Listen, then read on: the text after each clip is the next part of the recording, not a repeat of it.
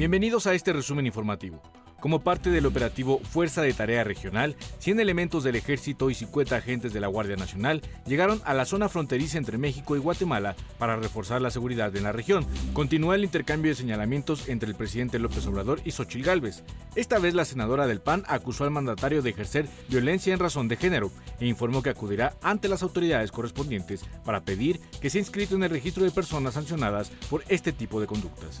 Y después de que Xochil Gálvez rechazara la propuesta de Marcelo Ebrard para debatir, el aspirante de Morena a la candidatura presidencial aseguró que todo mundo tiene miedo a debatir con él.